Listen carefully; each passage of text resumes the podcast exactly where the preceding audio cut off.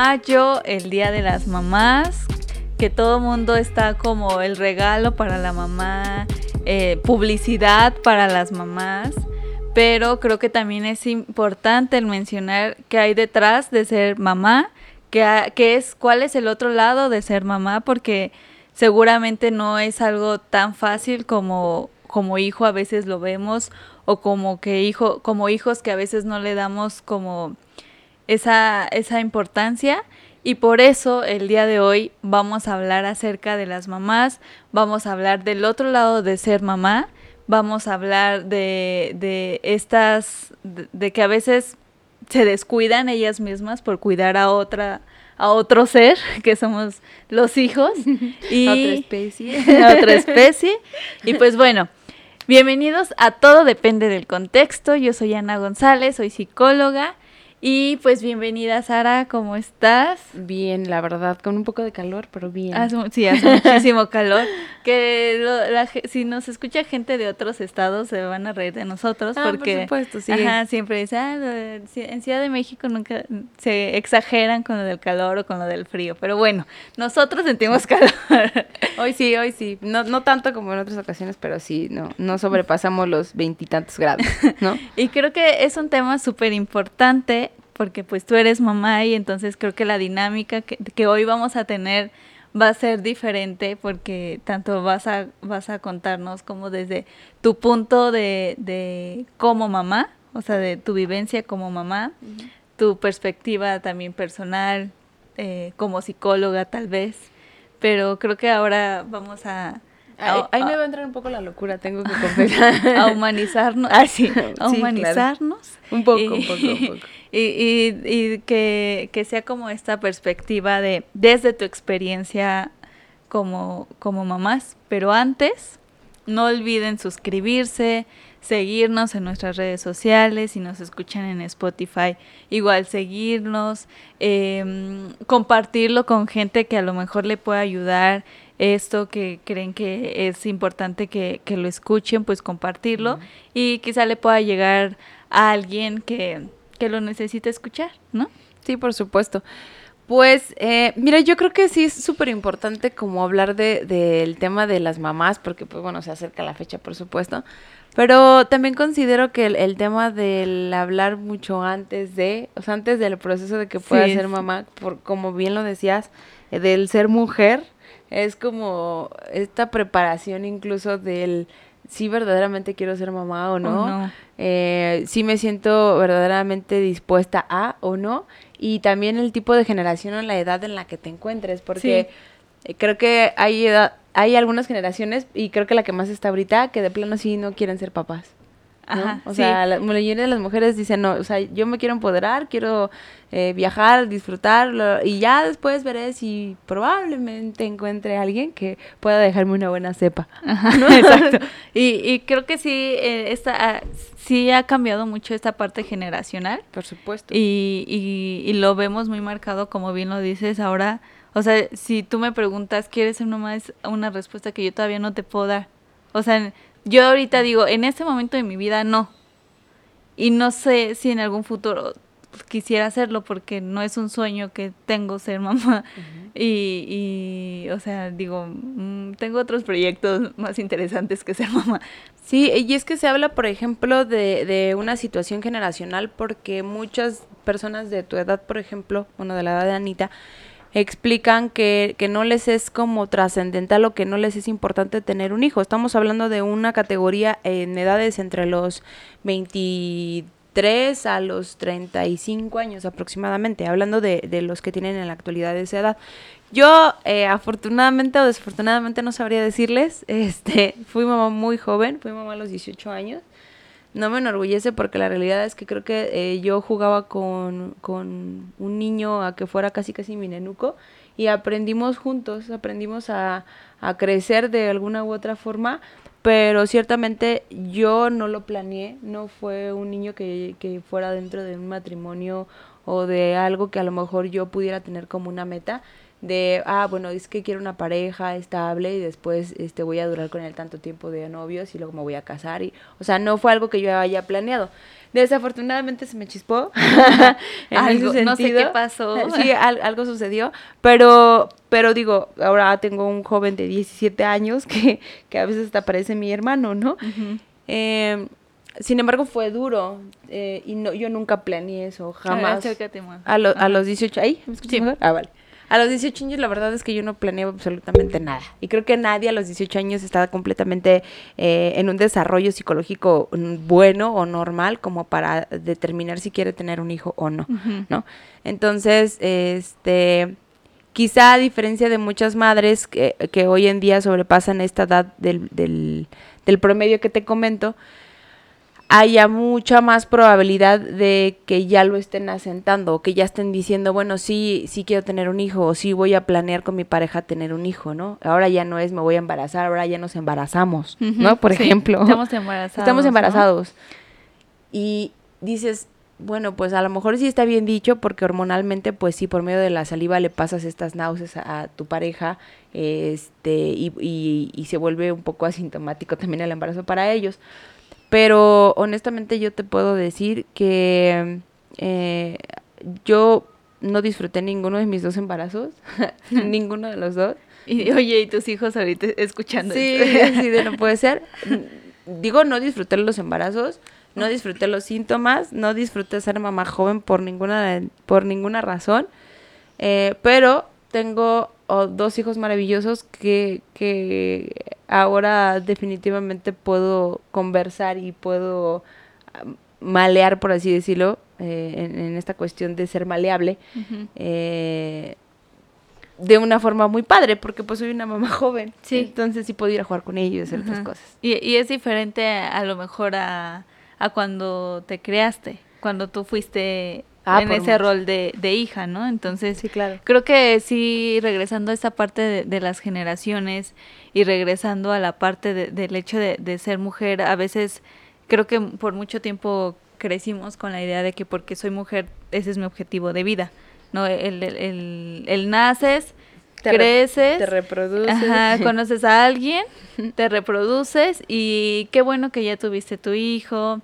qué bueno, ah, por lo menos no te vas a quedar sola, ¿sabes? Entonces como todo, todo ese tipo de, comentarios y que a veces uno se los va creyendo y decir, no, pues sí, tengo que tener un hijo para, mm, para no quedarme sola. Y ahorita que estoy diciendo esto, me viene a la mente em, una persona que, que decía, no, pues es que yo tengo hijos para que me cuiden cuando yo esté grande.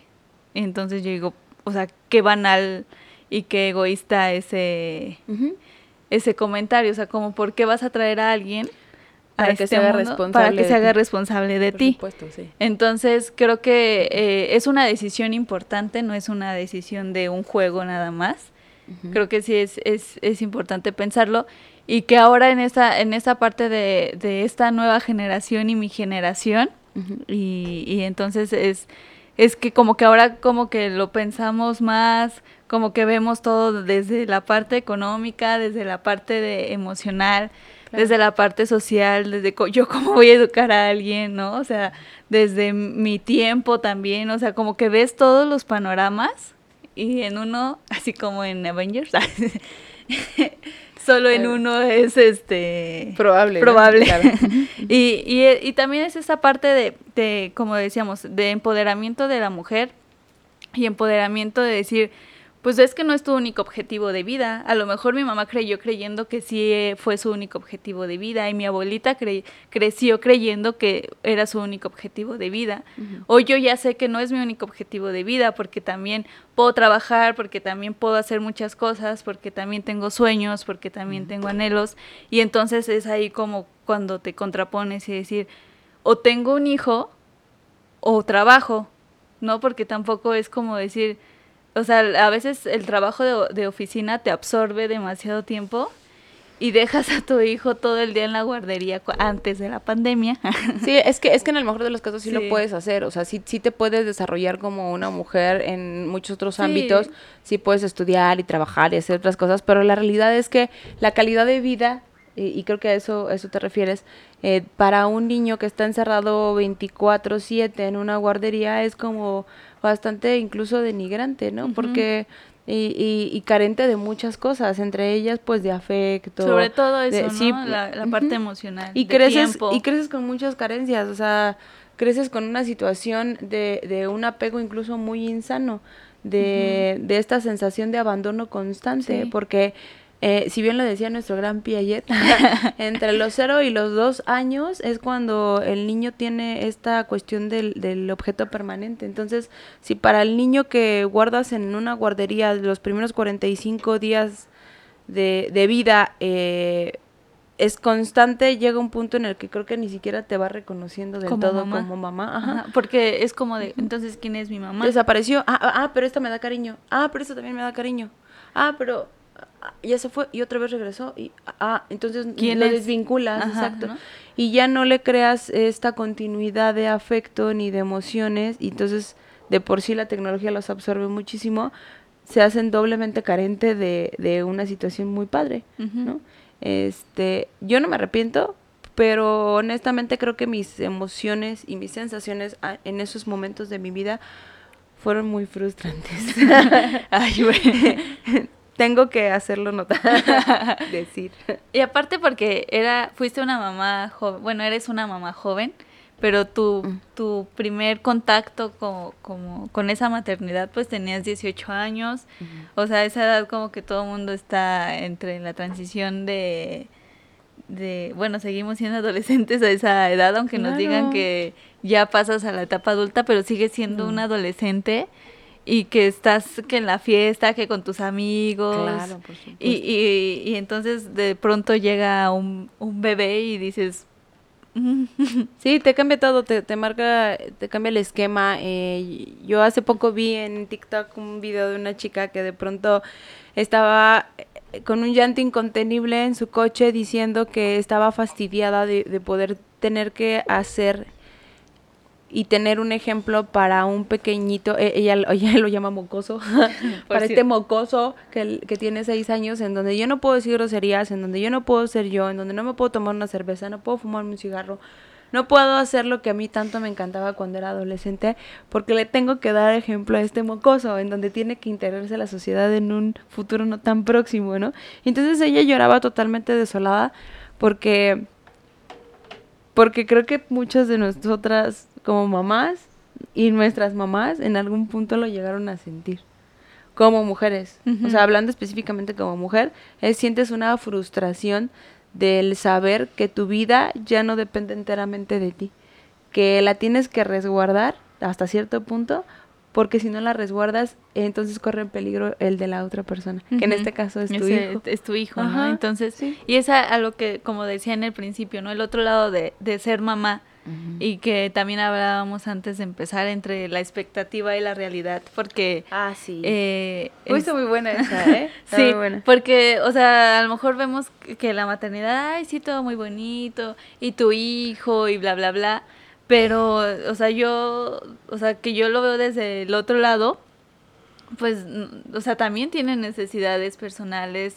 también tienen necesidades emocionales, también se frustran, ¿no? O sea, a veces es como ser la mamá fuerte, ser la mamá que no dice groserías, ser la mejor mamá, o a veces se cae en esa ansiedad de ser, quiero ser la mamá perfecta, para mi hijo y entonces esa misma ansiedad se lo transmites a, tu hijo y entonces y también es esta carga de que yo tengo que estar sana, o sea, cuando somos conscientes, ¿no? De, de tengo que estar sana emocionalmente para que mi hijo también le transmita esa, esa parte de, de, de, sano emocionalmente y entonces, o sea, es como mucha, mucha carga emocionalmente porque aparte también como que por muchos años fue también esta carga social de crianza de tu, tu mamá eres la única responsable de la crianza de tus hijos. O sea, yo como papá soy el proveedor económico y ya de ahí yo me deslindo.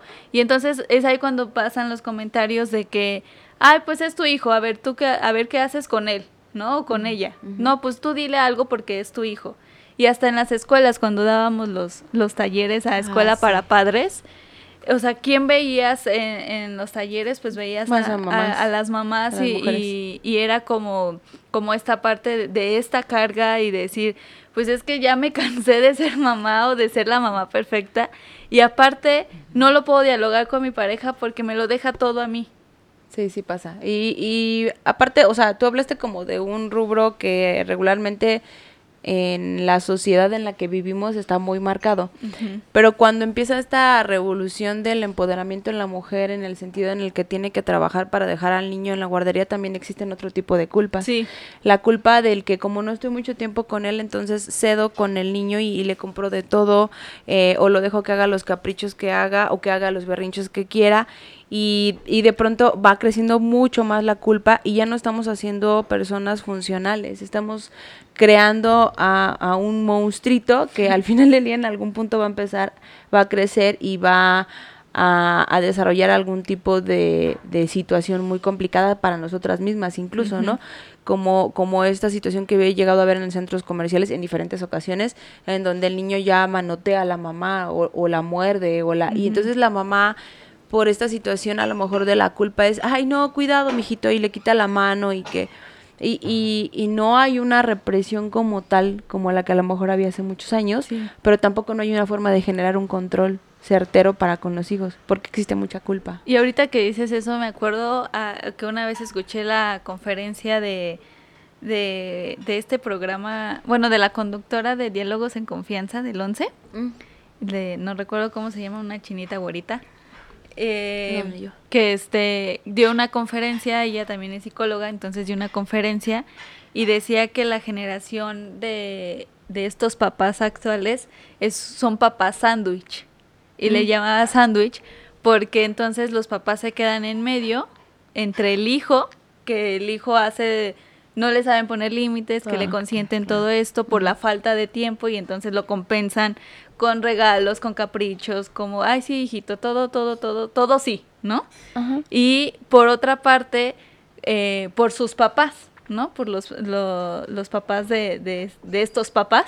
Claro, que fueron eh, un tanto violentados. muy violentados, reprimidos. Y entonces como a mí me violentaron, como yo no tuve todo de niño, como a mí no me dieron tanta libertad, pues le, esa se la doy a mi hijo, pero entonces mi hijo ahora es quien me da, me toma esa medida y es que como decide al final qué voy, qué voy a decidir yo. Es correcto, es correcto. Y entonces, o sea, es que es como un conflicto muy, muy constante. La realidad es que creo que Anita y yo lo vivimos en carne propia en, en este sentido, en donde eh, vimos a, a mujeres en estado de vulnerabilidad, pero niños, y creo que los niños son los que han están representando muchísimas carencias en ese sentido. Pero no terminaríamos. Entonces, no. yo creo que lo más importante es eh, dejar en claro que como padres, eh, como mamás específicamente, eh, hay, hay muchísima responsabilidad y que tenemos que dejar de lado la culpa en el sentido en el que nosotros estamos para formar a los hijos,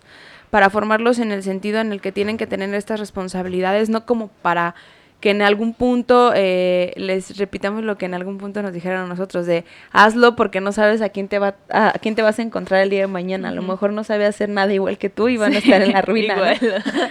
pero pero sí es como un tanto formativo el, el enseñarles a hacerles de, hacerse de comer, a planchar, a limpiar su ropa.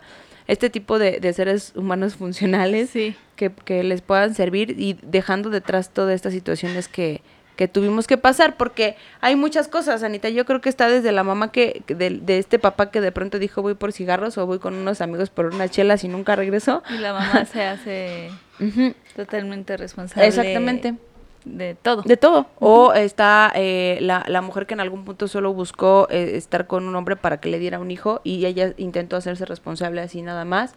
O está aquella mujer que fue violentada mucho tiempo y que de pronto quiso alzar la voz y dijo ya no más y prefirió estar sola con su hijo. Y en cada uno de, estas, eh, de estos ejemplos creo que estamos señalando que aún así genera un esfuerzo el hecho de preservar la vida del otro. O sea, todo, todo va con, con, con ya no eres tú sola, ¿no? Ya, ya no soy yo, yo sola en esta situación, ¿no? sino también está mi hijo o mi hija y, o mis hijos o mis hijos o mis gemelos, ¿no? mis gemelos o mis trías. Sí, entonces eh, creo que son, son muchas historias y, de, y detrás de cada mamá y detrás de, de cada, pues sí, de cada mamá hay una historia, pero eh, detrás de cada mamá pues eres una persona, ¿no? Y eres una mujer que a lo mejor vivió violencia, eres una mujer que a lo mejor te haces responsable 100% de, de tus hijos tú solita, ¿no? Eh, a lo mejor eres una mujer que, como bien decías, ya te cansaste y, te vas de la situación o no sabes cómo irte, ¿no? A pesar de estar en la situación, eh, no, no sabes cómo salirte de, de, una situación de violencia. Entonces, de cada, detrás de, de cada pues mamá hay una historia, hay necesidades personales, hay necesidades emocionales, hay carencias también, ¿no? O sea, no, no existe la mamá perfecta y, y no existe por más que lo quiera. A lo mejor cada, cada mamá y cada historia puede dar lo mejor de sí, pero a veces siempre, como que a veces como hijos no lo entendemos y, decimos, ah, es que por tu culpa yo soy así. O es que si tú hubieras estado más tiempo, este, hubiera tenido más afecto, ¿no? Por decirlo de alguna manera. y, y también, como decías, pues son mujeres que pues tienen proyectos de vida también, ¿no? O tienen sus propios objetivos. Y, y, hay un, creo que hay un capítulo de Los Simpson donde March dice eso, que, tuvo que romper con sus con, sus, sueños, con sus sueños para poder crear a sus hijos. Claro. Y entonces ahí podríamos empezar, Anita, en esta parte de qué, qué rollo contra la, contra la realidad, contra la expectativa. Fíjate, es, algo súper chistoso, pero por ejemplo, yo te voy a hacer una pregunta y tú, tú me vas a contestar lo yo, primero Yo entre mi expectativa sí, sí, y tú la realidad. O sea, ¿tú qué imaginas que pasa verdaderamente en el, en el cuerpo de la mujer eh, cuando ya se ve con, un vientre bastante prominente? O sea, ¿tú qué piensas que pasa ahí? Pues lo primero que se me viene a la mente es miedo. Ajá, una parte sí es o miedo. Sea, es como... ¿Pero miedo a qué, por ejemplo? Miedo a, al bebé. Pero ¿qué específicamente del bebé? O sea, que, que, que nace y que te hace responsable de él. Ajá, la responsabilidad. Y creo que también miedo al, a tu, al cambio de tu cuerpo. Ajá, sí hay muchas cosas. Mira, primero sí tienes miedo porque, porque te ves al espejo y ya no te reconoces. O sea, ya te ves y dices, es que ya estoy muy gorda. Lo primero, ¿no? Sí. Eh, otra cosa muy, muy real es que ya no puedes dormir igual. O sea, ya no sabes ni cómo acomodarte las almohadas. ya no sabes si ponértela de ladito entre las piernas, dormir boca arriba. Dormir boca abajo lo olvidas totalmente. Ay. Eh, sí, claro, por supuesto. Si te gusta, pues ya lo puedes Ya valió. Sí, ya no. Este, no te queda tu ropa, ya nada de tu ropa te queda. Regularmente así pasa. Los zapatos, pues difícilmente también ya te entran tus, tus tenis o tus zapatos normal porque se te va hinchando un poco el cuerpo, ¿no? Este, y si te da cierto miedo, eh, mamás confirmen, las que no, pues díganme lo contrario, pero te da miedo también como en el tema de la salud del bebé, o sea, de cómo está, de si, ajá, de si está completo, de si tiene alguna cuestión neurológica, de si eh, le falta algo, de si lo que tú estás comiendo está bien, o no, ajá. Y que pues te tienes, yo creo que esa parte de lo que decías del instinto, de que de pronto se te desarrolla, eh, evitas eh, algunos cambios de temperatura, por ejemplo, porque no te puedes tomar medicamentos a libre albedrío. no puedes tomar medicamentos. No puedes tomar medicamentos. Entonces, de alguna forma sí te haces un tanto vulnerable y te cuidas más. Eh, ahorita que, que, estabas diciendo esto, es creo que es un... Eh, ese instinto maternal del que siempre se habla, eh, y ahorita que ya lo estamos hablando y que lo hablamos antes de, antes de empezar a grabar. Hicimos un poco de trampa. Em, eh, creo que sí es un instinto de cuidado, ¿no? De cuidado al otro, no de... Porque muchas veces se ha manejado como el instinto de que un día desperté y me dieron ganas de ser mamá. Ay, no. bueno, en mi caso no pasó, pero creo que a algunas mujeres les pasa. Ajá, ¿no? De que, ay, ya quiero ser mamá. Y porque a lo mejor de ya soy grande, el reloj biológico, el reloj biológico, y así yo digo, ¿cómo? o sea, yo es algo que no logro entender, ¿no? Pero yo tampoco, ¿eh? No te creas. pero creo que ese instinto es un instinto animal. Porque tanto lo tiene una perrita con sus cachorritos de cuidado y llega un momento que los deja, ¿no? A diferencia de otros animales, el ser humano es el más dependiente, ¿no? Pero como mamá, pues es este instinto de cuidado, de, de, que tu bebé esté bien, de que pues igual no puedes tomar tantos, no puedes tomar medicamento, entonces te cuidas más de, de salud y que, el parto sea bien, que nazca bien el bebé. Bueno, ya nace, entonces ahora hay que cuidarlo, eh, ah, o sea, todo, o sea, todo va enfocado a cuidado y creo que es un instinto natural de, de ser animal. Sí, y sí, y hasta cierto punto, porque esta capacidad de raciocinio más aparte del tema cultural, ah, nos lleva a otras cosas bien raras. Sí. Súper rara, súper rara. Sí, porque a, veces lo sobreproteges de más. No, más bien es como, como tu cuidado. Yo te comentaba hace rato que es como una diferencia entre, entre tu cuidado fisiológico y entre qué pasa después de este cuidado fisiológico ya cuando nace el bebé. Que sí sigues teniendo un cuidado fisiológico eh, primario, pero ya te preocupas más por el otro. Por eso esta parte en donde no duermes, en donde no comes padre, en donde, o sea, pero por otras cosas. Sí. Eh, me refiero al tema cultural porque creo que en cada cultura el cuidado es diferente. Sí. O sea, por ejemplo, aquí es, yo recuerdo que eh, me decían que me fajara, ¿no? Mm. Que porque así te podías estar como cinturita de avispa. Que tenías que no comer irritantes porque si no el bebé le iba a doler el estómago cuando lo amamantaras, por ejemplo. este, que tenías que tomar mucha agua para lactar más. ¿no? Ah, eso, eso creo que sí es cierto, pero pues a mí nunca me funcionó. Por cierto. a mí nunca me funcionó eso. Este, pero depende mucho de eso, como también de todo lo, todo lo que te cae cuando eres mamá primeriza. Y todas las recomendaciones. todo lo que te van diciendo las mamás y las abuelitas y las tías y las amigas de, este, no sé, y ponte crema de cacao en la panza para que no se te hagan estrías, ¿no? y, por ejemplo, eso de acuerdo a la, a la expectativa de que crees que nunca se te va a marcar el cuerpo, la realidad es que es todo lo contrario. O sea, te das cuenta que, que te empieza a dar comezón en la piel del, del, del, vientre porque pues te empieza a crecer abismalmente y te salen marcas. Y, y en el momento no lo piensas, pero ya después dices, ya no voy a poder usar bikini. Por ejemplo, ¿no? Sí, y más cuando con esta parte de, de pues, del cuerpo y, y que a veces también crecimos como mujeres con esta de, de, tener el cuerpo perfecto, ¿no? Claro. Y decir, pues no debo de tener ninguna estría, no debo de tener ninguna lonjita.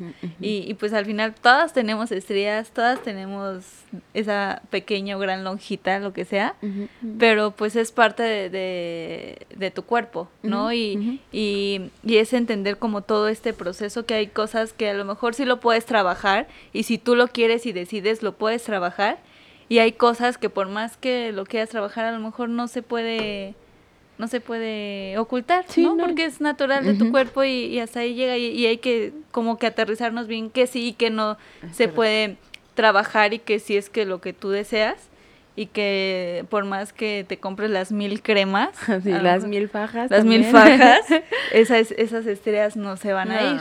y no se quitan, ¿eh? por cierto. Como decía Mero Simpson, no es gripa gordito. o sea, de verdad que no se quitan.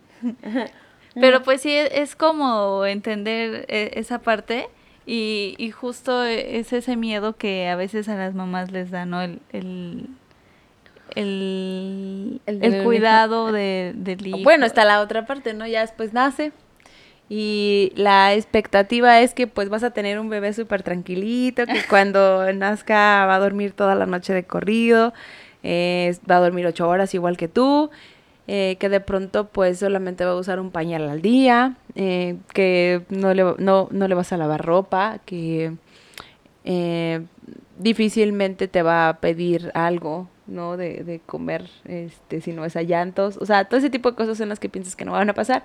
Y es todo lo contrario, o sea, se deteriora tu paciencia un poco, eh, tu, no sé cómo decirlo, pero como eh, si entras en un estado de frustración porque no sabes qué es lo que quiere tu bebé, ¿no? De pronto llora mucho y a veces es porque algo le pica en la ropa. ¿no? Pues, no, o sea, ¿cómo, ¿Cómo, cómo, sabes? No hay forma que se comunique. El ser humano, tú y yo lo sabemos y, y es bueno que lo sepan ustedes también, pero es el único animal, por así decirlo, que, porque pues sí, sí, sí somos parte de, instintivamente eh, no puede vivir solo después del primer año de vida. O sea, él no se puede abastecer de absolutamente nada si no es por medio de la madre. Sí, a diferencia de otros animales que... Solos. Que está, no sé, unos días, unos meses la, la mamá y después ya es libre y ya se va y... Los becerros, por ejemplo. son independientes y, y ya ellos buscan su comida, lo que sea el ser humano no. No. O sea, hay, hay personas de 40 que viven con su mamá. que viven con su mamá. que tampoco son tan estables. sí, sí pasa, sí pasa. sí. Pero pues es esta es esta parte de que, vemos de, de, carga social también, ¿no? De de ahora como lo que decíamos al principio, ahorita a lo mejor muchas mujeres ya decidieron y ya lo tienen confirmado de no voy a ser mamá y también es vivir ese proceso de, de que te dicen, ¿cómo no vas a ser mamá? ¿No? O sea, si ya te casaste y ahora cuando vas a, van a, vas a ser mamá. O ya tienes tal, tal edad y no has sido mamá. Y entonces también es, es como... Una presión social. Ajá, esa presión y es como mm, tolerar, por decirlo de alguna manera, esos comentarios eh, de tu decisión. Sí, o, simplemente pues... Es decir, eh. sí, exacto, es como... Pues, pues bueno, a lo mejor tú sí lo quieres ser, pero pues yo no. Y ser firme en, en cuanto a esa convicción. También está la otra parte en donde hay mujeres que han intentado muchas veces ah, ser mamá y pues no, no lo logran, ¿no? O que cuando lo logran, lo logran a una edad demasiado tardía y, y ya la paciencia ya no está ahí. Y entonces, pues, ahí hay otras situaciones muy complicadas, ¿no? Sí, porque es, es como ese anhelo muy fuerte que buscan todos los recursos posibles para, para ser mamás. Y, y, entonces a lo mejor esta, ¿cómo? inseminación artificial. Inseminación artificial y todo, que no es muy barata, que digamos. Sí, no. Eh, bueno, ya, ya, no lo es como antes, más accesible. Pero sí es un poco más accesible. Sin embargo, pues eh, todavía hay algunas fallas, porque en lugar de que tengas uno, a la mayoría le mandan gemelos o, o, este triates y dices, o sea, ¿y ahora qué hago? Si solo quería uno, ¿no? Pues ya, lo siento mucho. Y, y entonces es, es este deseo de tan fuerte que a veces terminas con tu relación también. Claro. ¿No? Porque, o sea, te enfocas que ese es tu único objetivo. Ajá, o sea, cuando tú hablas de objetivos sí es cierto, o sea, tienes que enfocarte en otras cosas. Yo mis objetivos los creé mucho después, eh, desafortunadamente, porque pues yo tenía que ver por dos chiquitos y entonces era, era o lo hacía o lo hacía, o sea, ya no había nada más que hacer, era trabajar eh, y los hijos, era lo único. Entonces eh, fue complicado, pero pues yo creo que hay personas que lo hacen de una manera normal y trabajan y estudian y hacen todas sus cosas y después eh, pasa este tiempo y, y, se dan cuenta que no, ¿no? Es como lo que hacen ahora en TikTok, voy a ser la tía rica. Ah, sí. Así si a mí me dijeran que pudieras, eh, si te dieran una varita en el tiempo y te dijeran en qué momento pudieras regresar de tu vida, yo a lo mejor regresaría el momento en el que diría, no, ahorita no, joven, gracias. Mejor me quedo en mi casa. Mejor me quedo aquí, ya no, ya, ya no juego. Aquí estoy bien. No me gustó mucho el juego. Ándale, sí, algo así. Pero aparte, este, es esto que dices de, de los objetivos y que hemos mencionado desde el principio. eh, por ejemplo, hay algo que yo no logro entender. que, que, que, que digan, esto es lo mejor que me ha pasado en mi vida ¿no? Y, es, y, y, aquí es, esto es lo mejor, ¿no? Y entonces yo me pongo a pensar, pero las demás cosas que has logrado no cuentan. O, o, cómo, o, cómo, o cómo se ve, o porque yo, o sea, yo, o a mí me dice, así yo platico con una mamá y, si me y recién mamá, ¿no? Que son las que más lo, lo pueden decir. Las primerizas, Ajá. Las que ya cumplieron como con todos sus objetivos en la vida, ¿no? Terminan carrera, maestría, doctorado. se casaron. Son exitosas, tienen una empresa, se casaron, se casaron de blanco y, lograron lanzar a ese gran príncipe hombre, a ese príncipe azul y, y, felices para toda la vida. Sí, claro, claro. Y sí, sí. Sí, toda una, una, historia de un cuento de hadas, ¿no? Entonces yo no logro entender que me diga, ay, es que es lo mejor que me ha pasado en la vida, este eh, es mi sueño y, me encanta y no sé qué. O sea, yo no lo voy a entender porque yo digo, pero entonces las demás cosas que viviste o, o en un futuro que anheles algo, o sea, no cuentan. O sea, yo no logro ver que mi que lo mejor que me ha pasado en la vida sea una persona, porque aparte, pues conforme vamos creciendo y vamos viviendo experiencias y demás, pues vamos detectando hasta este momento de mi vida es esto, ¿no? Hasta este momento de mi vida. Claro, el hoy. Ajá, es, eh, eso es lo que más he disfrutado, lo que mejor me ha pasado, lo que sea. Pero yo no logro entender. Es que además, por ejemplo, hace rato dijiste algo que me llamó mucho la atención sobre que muchas personas piensan que el tener hijos es algo que les pueda asegurar su futuro eh, próximo, ¿no?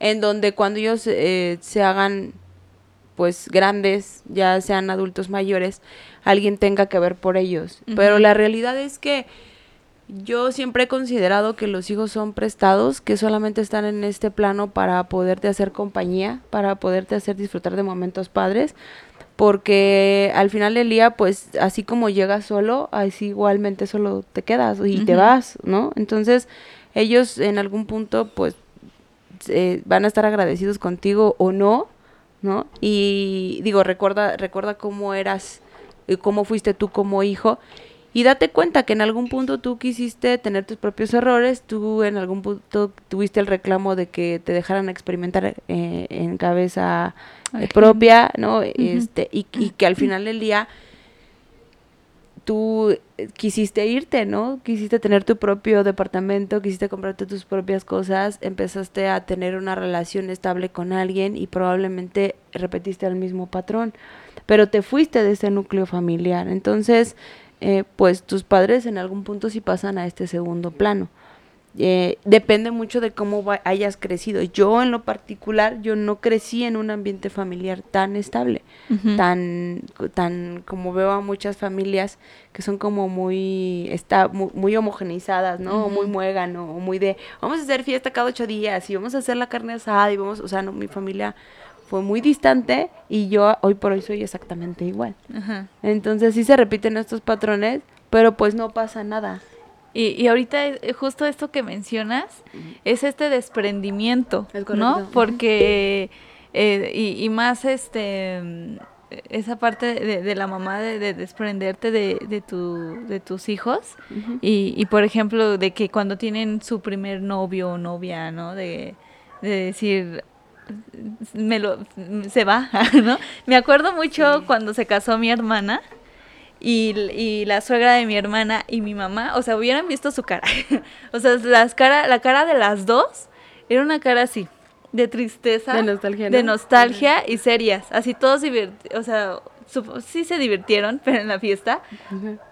Pero, o sea, en las fotos, ven las fotos y, y es una cara de de pues serias de tristeza, de nostalgia. De ya se va. De ya se va. o sea, aunque se vayan a la, a la casa de enfrente, pero ya no ya no va a estar dentro de mi mismo o de, mi mismo control, ¿no? Ah, también de mi mismo control, por y entonces, A lo mejor es parte normal, ¿no? De, de, este, de esta parte, pero también nuestra cultura nos, nos, nos hace tener estas familias muéganos de, de que tienes que estar en mi control y, y, que no te das cuenta en el momento en el que tu hijo adolescente empieza a ser más independiente. Y, y, empiezan esas frustraciones de, de, las mamás de decir, pues es que, o sea, ¿cómo le hago? ¿Qué, qué, ¿Cómo le digo? ¿No? Y, es como este de yo como hijo quiero ser más independiente y yo como mamá es este duelo de separación, de, de que ya no está 100% a mi control. Sigue estando a mi control porque vive conmigo, porque yo lo mantengo, porque estamos juntos. Pero ya a lo mejor en salidas, es que vienen otras cosas, ¿no? Eh, vienen otros dolores, vienen otros achaques, por ejemplo. Entre ellos, cuando los ves sufrir por un primer amor, ¿no? es cuando los ves que lloran y, y que dejan de comer y que no duermen. Y, y yo creo que eso es en donde te das cuenta que quieres, que cuando son chicos quieres que crezcan porque de alguna forma te fastidias con este eh, estar complaciendo casi todos los entre los berrinches, entre que pues prácticamente eres como como su mucama, ¿no? Durante los primeros años de vida les sirves prácticamente para todo, para comer, para hacer tarea, para vestirlos, bañarlos. Que se enferman. no, cuando se enferman sí creo que es la parte para mí en lo particular creo que es lo más triste que he vivido con mis hijos porque sí, es como mucha angustia, ¿no? De a ver en qué momento va a salir de esto. Yo creo que en general para todas las mamás, este, pero yo no sabía qué hacer. no es que era muy, muy cosa y luego no sabía yo qué hacer, ¿no? Cómo decidir. Em, pero cuando crecen, también crecen más los problemas. Son como más grandes, mucho más grandes. Entonces, este, yo creo que mi admiración para aquellos padres que verdaderamente se comprometen con sus hijos y que pueden platicar con ellos y acercarse y estar eh, en constante contacto con, con esta parte. Y es que Anita estás de sexy.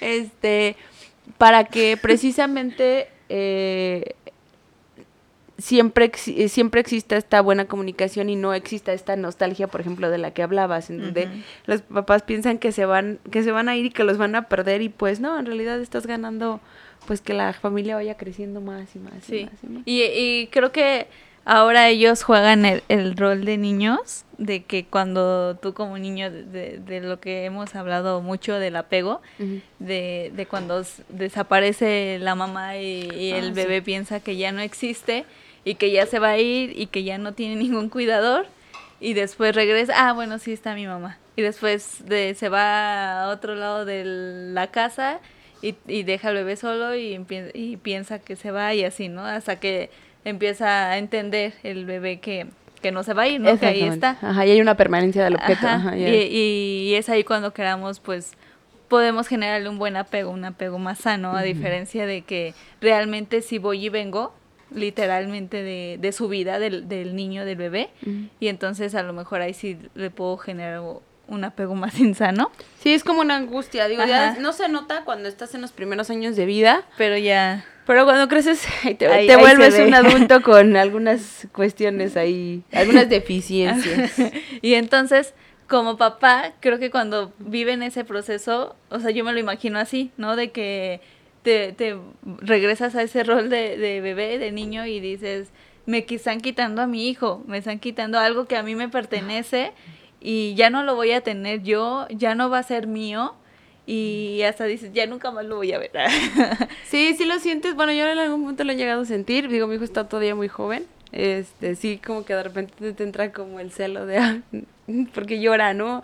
O porque alguien no está ahí, este como queriendo así, como que queriéndolo zancanear, decía mi abuela, ¿no? Que es como buscar, este, pero, pero creo que también tiene que ver mucho con, con cómo lo vayas, eh, pues analizando de alguna forma, por, por así decirlo, eh, de cómo es que fue tu familia, cómo fue tu núcleo primario y que en algún punto entiendas que pues que no es tuyo, no te pertenece, o sea, se va a ir quieras o no, se va a ir en algún punto. A menos que tengas 40 y sí, siga viviendo en tu casa. al menos que seas una mamá este, castrante y que, sí, estés ahí. y que quieras que tu hijo esté ahí todo el tiempo, pues bueno, amén, ¿no? Pero tampoco es muy sano que digamos. Yo creo que en ese sentido ya las mamás ya ni lo ya ni lo ven. No, ya no lo ven. Pero te adaptas, también el hijo que Sí, el, el problema es que con ese tipo de situaciones creo que este los hijos también están tan arraigados a esa situación como medio este, dependiente. edipesca. Yo creo que es como más edipesca. Sí. este que ya el hijo ni siquiera ya puede entablar una relación chida. O sea ya ni siquiera se puede ir de la casa no puede tener un departamento de soltero ni puede tener una relación estable porque pues no se puede cortar el cordón. Sí, no, y no lo cortan. Y creo que ahorita que mencionas eso y, del desprendimiento, o sea, alguno de los dos los tiene que cortar. Es muy difícil que la mamá lo corte. No habrá mamás que si dice, a ver, ya hijito, o sea, hasta aquí llegamos. ¿Sabes qué pasa? Que creo que hay personas que sí lo logran hacer, que sí se llegan a cortar el cordón y se van, pero que al final siguen teniendo un ritual como muy constante con el, el tengo que ir a ver a mi mamá, ¿no? El que tengo que estar con ella porque si no va a haber un conflicto con ella y yo lo quiero evitar, pero la realidad es que no es así, sino que más bien la mamá se lo tiene súper marcado de que si no vienes entonces hay un pancho, si no vienes hay un chantaje, hay un... Y, y es bastante complicada esta situación, ¿no? Este, yo la realidad es que tengo un desapego bastante, bastante amplio con mi familia, entonces pues no. Para ti es como... Sí, o sea, es, yo en lo particular si alguien me dice, es que tenemos que ir a ver a mi... ¿Tenemos que? No. ¿Qué? Es así como de, no, no, no, gracias, yo con esos menesteres no me meto. Menos. Sí, ah, y, y es esta parte de, de familia muégano y, y de Sí. que, y que ahí, como dices, ahí empiezan los chantajes y tampoco decimos ya nunca más vas a hablar con tu mamá, o sea, si te vas tampoco es que, ah, ya, la bloqueo, ay, sí, ¿no? Sí, claro, sí. No, pero pues es, es esta, es este desprendimiento por parte de, de los dos y que los dos entiendan. Y pues también es un proceso, ¿no? Porque pues es- depende también la, la comunicación, la conexión, confianza que con la que creciste con, con tu mamá. A lo mejor para unos es más fácil de decir, pues mm, no pasa nada, ¿no? No.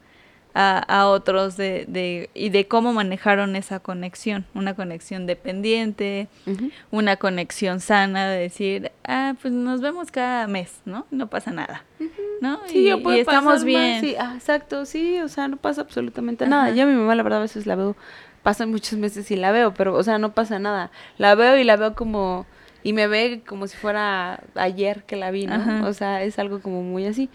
Eh, y con mis hermanos pasa exactamente lo mismo. Entonces, pues las relaciones son casi igual, ¿no? Es como de, ah, bueno, ya me quiero ir y yo, bueno, pues ok, ¿Está bien? pues ya, o sea, yo a lo mejor te puedo insistir y te puedo decir, ok, pero pues dame las razones por las que, por, por las que no quieres seguir y me las dará y seguramente pues nos enojaremos, pero pues ya, o sea, se acabó, no hay nada más. Y Ujú. eso habla precisamente también de tu núcleo familiar, de cómo es que te aprendiste a resolver ciertas pro- ciertos problemas con base en lo que ellos te mostraron. Ajá, en lo que, cómo creciste. Es correcto. Y, y bueno, ahora, tú que eres mamá, por cierto, Ok. ¿cómo, o sea, si nos está escuchando una mamá o nos está viendo una mamá y, y está como en este proceso de que, o sea, ¿cómo puedo vivir también mi vida? ¿No? Porque a veces como que es tanto que te metes, eh, vives la vida de tu hijo también, ¿no? Y, y, y te olvidas de ti mismo desde el cuidado personal, ¿no? Que a lo mejor eras una mujer que le gustaba arreglarse y tenía el tiempo, obviamente, y se compraba cosas para ella y a lo mejor ahorita ya no lo puedes hacer porque entonces, pues eh, tu prioridad es, es, es- es esa criatura. Sí, sí, priorizas. ajá, entonces, ¿cómo yo, bueno, cómo esa mamá puede distribuir esa parte de, de que no se olvide de ella? De que... No lo sé. Ah. ya ni termine la pregunta. Esta pregunta no se puede contestar. o sea, sí, sí, sí pasa que, que puedas distribuir ese tiempo Sí.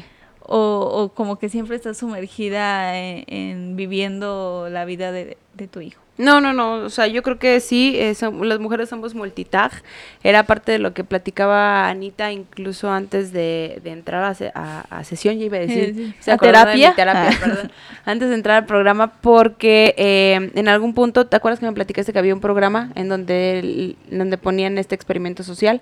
Ah, sí. Creo que, creo que sí. El, el, que el experimento social, así a, a grandes rasgos, hablaba de que ponían a unas personas en una entrevista y les preguntaban que si podían ser enfermeras, este, psicólogas, eh, que si podían lavar, limpieza, planchar, ajá. hacer toda la limpieza del- de la empresa, este, cuidar a algunos compañeros ahí que tenían algunos problemas, hacer de comer, eh, cuidar a los que estuvieran heridos, etcétera, etcétera, Sí, etcétera. y sin paga. Sin paga. Y entonces, eh, pues muchos, si no es que la mayoría contestaba que no. Bueno, pues eh, lamento decirles que las mamás podemos hacer eso y más. O sea, no es por el simple hecho de, tener la condición de ser mujeres, sino que creo que nos preparamos eh, hasta cierto punto para, para podernos dar un alivio. O sea, sí necesitamos un alivio y este alivio puede ser desde aquellas mujeres que vamos al gimnasio hasta aquella que a lo mejor se sale a cortarse el cabello, a pintarse las uñas o a porque es como una fuga. Yo, yo considero que es como una fuga y sí la mayoría la mayoría lo hace. Si entras a un, un grado de frustración alto, muy muy alto, eh, de mucha culpa, por supuesto también, pero pero regularmente lo logras. No sé cómo, pero lo logras. Y, y bueno, yo lo veo como, como, por ejemplo, tú que eres mamá joven y que ahorita tus hijos ya son grandes y ya tienes como... Más tiempo. Más tiempo, Sí, ¿no? claro. A diferencia de una mamá primeriza o de una mamá que tiene un, un bebé, un bebé. A los treinta y tantos. ¿no? Ajá, y entonces eh, como que es más difícil, es, es, es como que distribuir ese tiempo, a lo mejor sí se puede, algunas lo logran. Lo que se modifica es como la paciencia, yo creo, porque por ejemplo, a mí si alguien viene y me dice a mí, oye, ¿sabes que quiero tener un hijo contigo? Mi respuesta es no. No, gracias. Ahorita no, joven. ahorita no, joven. No, ahorita no, joven, gracias. Eh, porque siento que sí, mi paciencia se modificó con el tiempo, ¿no?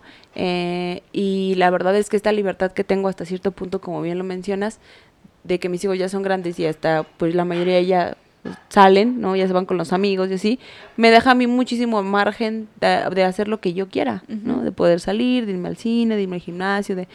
Y antes, pues yo tenía que buscar un momento en, lo que, en los que ellos o se durmieran, por ejemplo, para poder estudiar, o, eh, o tenía que encargarlos con alguien para darme un tiempo, ¿no? Igual casi siempre era para irme a trabajar, o eh, a veces cuando mi hijo el mayor estaba muy chiquito me lo llevaba en una sillita al gimnasio y ahí lo ponía y yo me, yo me ponía a tomar una clase de zumba.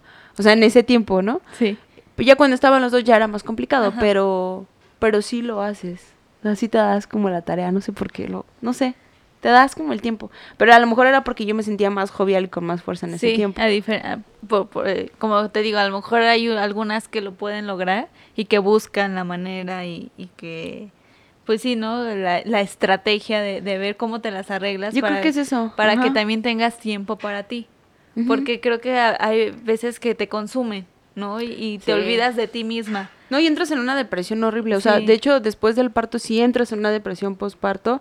Más allá de cómo cambia tu estructura fisiológica, es como más un tema como emocional del ya no voy a ser agradable para mi pareja, cómo va a reiniciarse mi sexualidad, este, cómo voy a volver a recuperar mi cuerpo, cómo... Mi vida social. Todo, todo, o sea, y entonces sí entras como en una nostalgia infinita y sí, sí te deterioras un poco, o sea, emocionalmente hablando sí te deterioras con el paso del tiempo. Y, y, y lo que decíamos al principio, pues sí es cansado, ¿no? Es, es, es desgastante. Es desgastante, es frustrante. Eh, ¿Cómo manejas, por ejemplo, las culpas? ¿No? Porque, o sea, regañas a tu hijo que a lo mejor rayó la, este, rayó la pared, lo regañas y después te sientes culpable, ¿no? Yo me imagino. y entonces, o sea, desde algo, digamos, relativamente sencillo. Me vas a hacer llorar.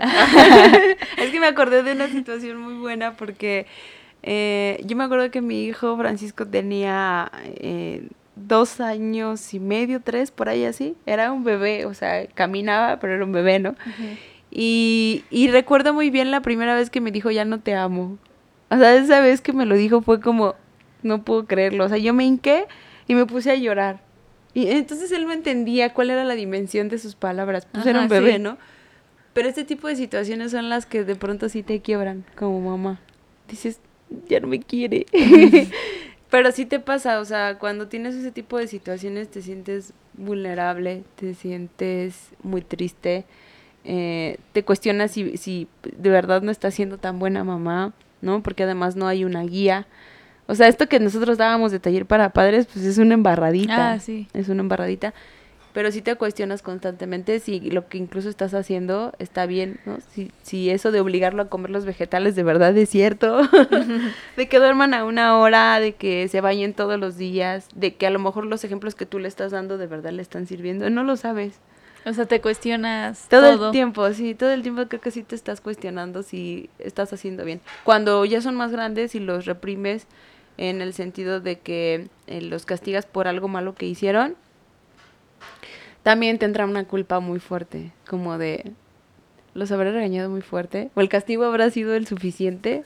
¿O me pasé de la raya? Entonces sí es así. Mm. Siempre es así. Siempre estás pensando en eso.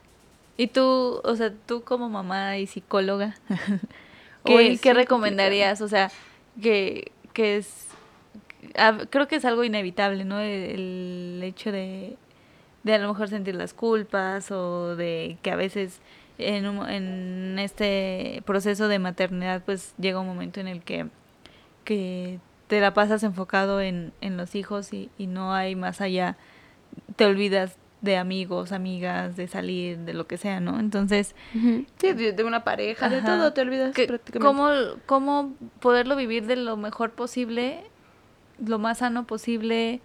Eh, trabajar esas culpas, esos a lo mejor reproches, autosaboteos, ese tiempo para ti. O sea, pareciera un ideal porque es como, es como de... O sea, yo, yo lo podría decir, ay, pues tómense su tiempo, claro que pueden, ¿no? Pero pues yo no soy mamá y yo lo puedo decir desde, desde esta parte, pero sé que es difícil porque al final es una personita que tienes que estar ahí con, con, con esa personita, cuidándolo, cuidándola y, y, y cómo poderte distribuir bien, cómo, cómo no trabajar esas culpas.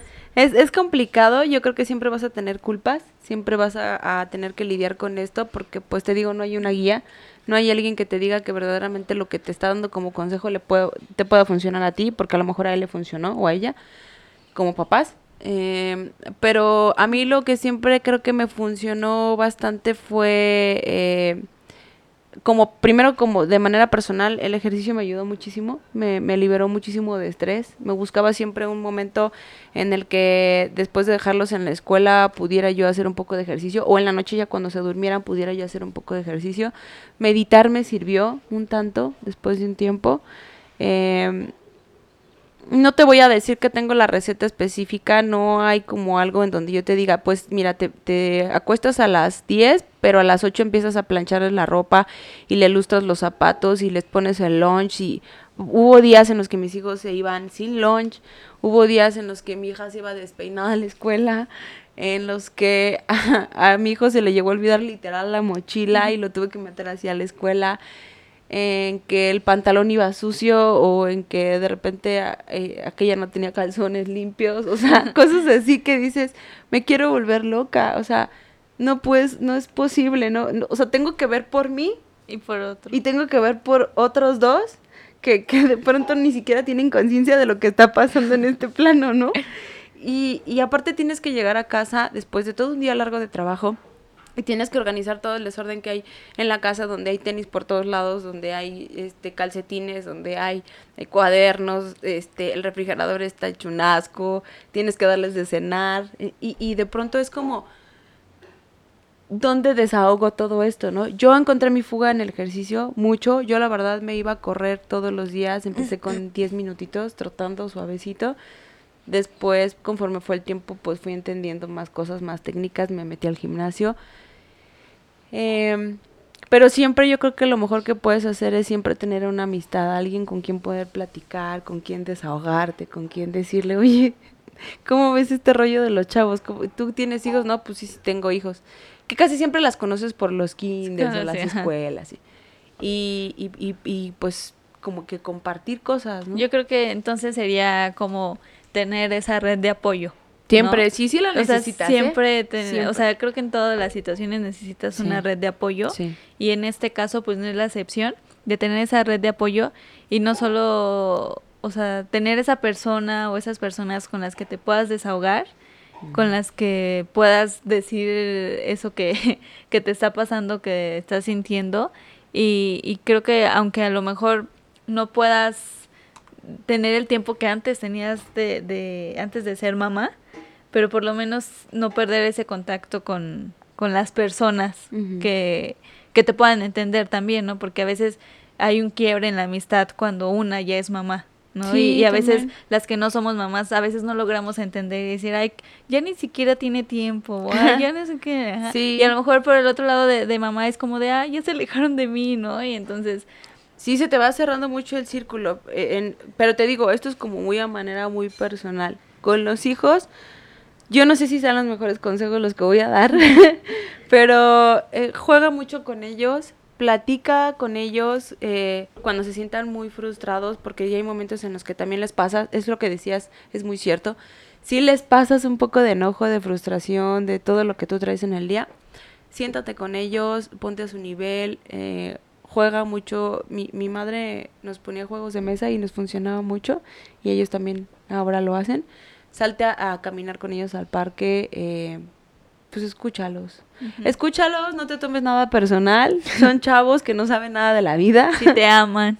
te adoran, siempre te van a adorar, siempre vas a ser su, su madre. Este, y, y lo único que está pasando es que pues no entienden el mundo y, y, tú estás precisamente para eso, pues más o menos para explicarle cómo tú también lo has vivido, ¿no? Porque pues al final tú eres nada más su referencia, todavía les, les hace falta vivir eh, con otros amigos, lo que tienen ellos en su uh -huh. familia, con la escuela, con el trabajo, bla, bla, bla. Uh -huh. Y pues también que ella se escuche, ¿no? Yo, sí, exactamente. Que tanto que puedan escuchar a a sus criaturas. criaturas del Señor. Pero que también eh, como mamá pues te escuches y, y te logre, y que logres ver qué es lo que está pasando contigo.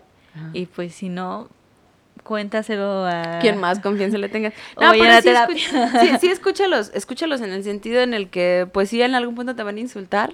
O sea, te van a insultar eh, no de manera verbal ni grotesca, sino más bien con su actuar, con esto de que de pronto te puedan mentir que estuvieron en un lugar y no estuvieron, o este, o, o, te van a decir una mentira en algún punto, eh, y simplemente pues entiéndelos, comprende que pues no entienden que a lo mejor no, no te vas a enojar, no, no vas a reaccionar como ellos creen que vas a reaccionar, y y ya, o sea, para que no entres con tantas culpas, no te lo tomes personal. Y tantas frustraciones sí, que no. yo creo que, que, viven. No, y siempre date tiempo, o sea, siempre date el tiempo para un espacio para hacer lo que quieras, puede ser leer, pintar, jugar, este...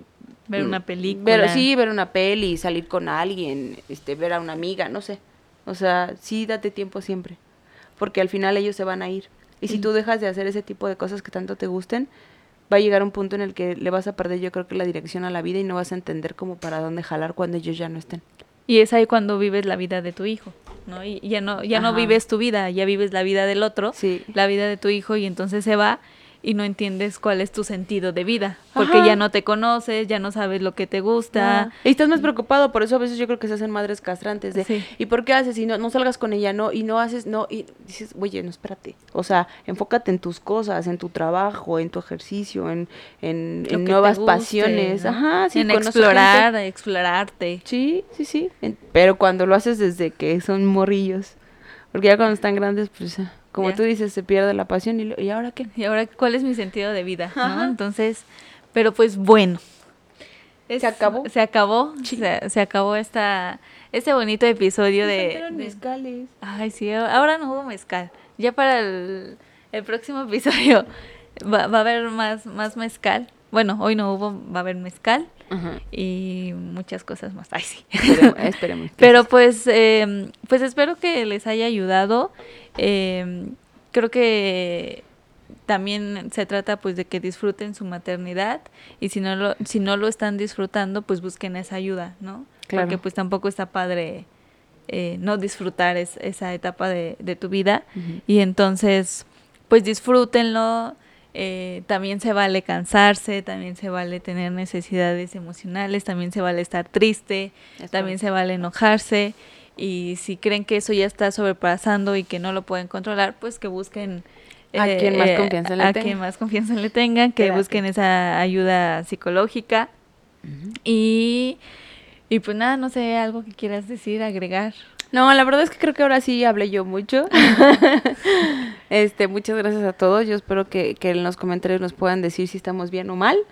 y ya, nada más. Pero pues bueno, espero que les haya gustado, que les haya hecho clic.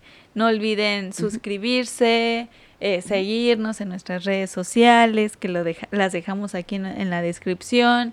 eh, seguirnos en Spotify si nos están escuchando por ahí. Y pues compartirlo con alguna mamá que, que le pueda ayudar este episodio y se pueda identificar con Sara. Sí. O no, que me digan, no, pues igual y estás... Estás mal, Sara. Sí, no O sé, yo, ¿en qué mundo vives? ¿En qué mundo vives, hija? no tengo tiempo para mí, cállate.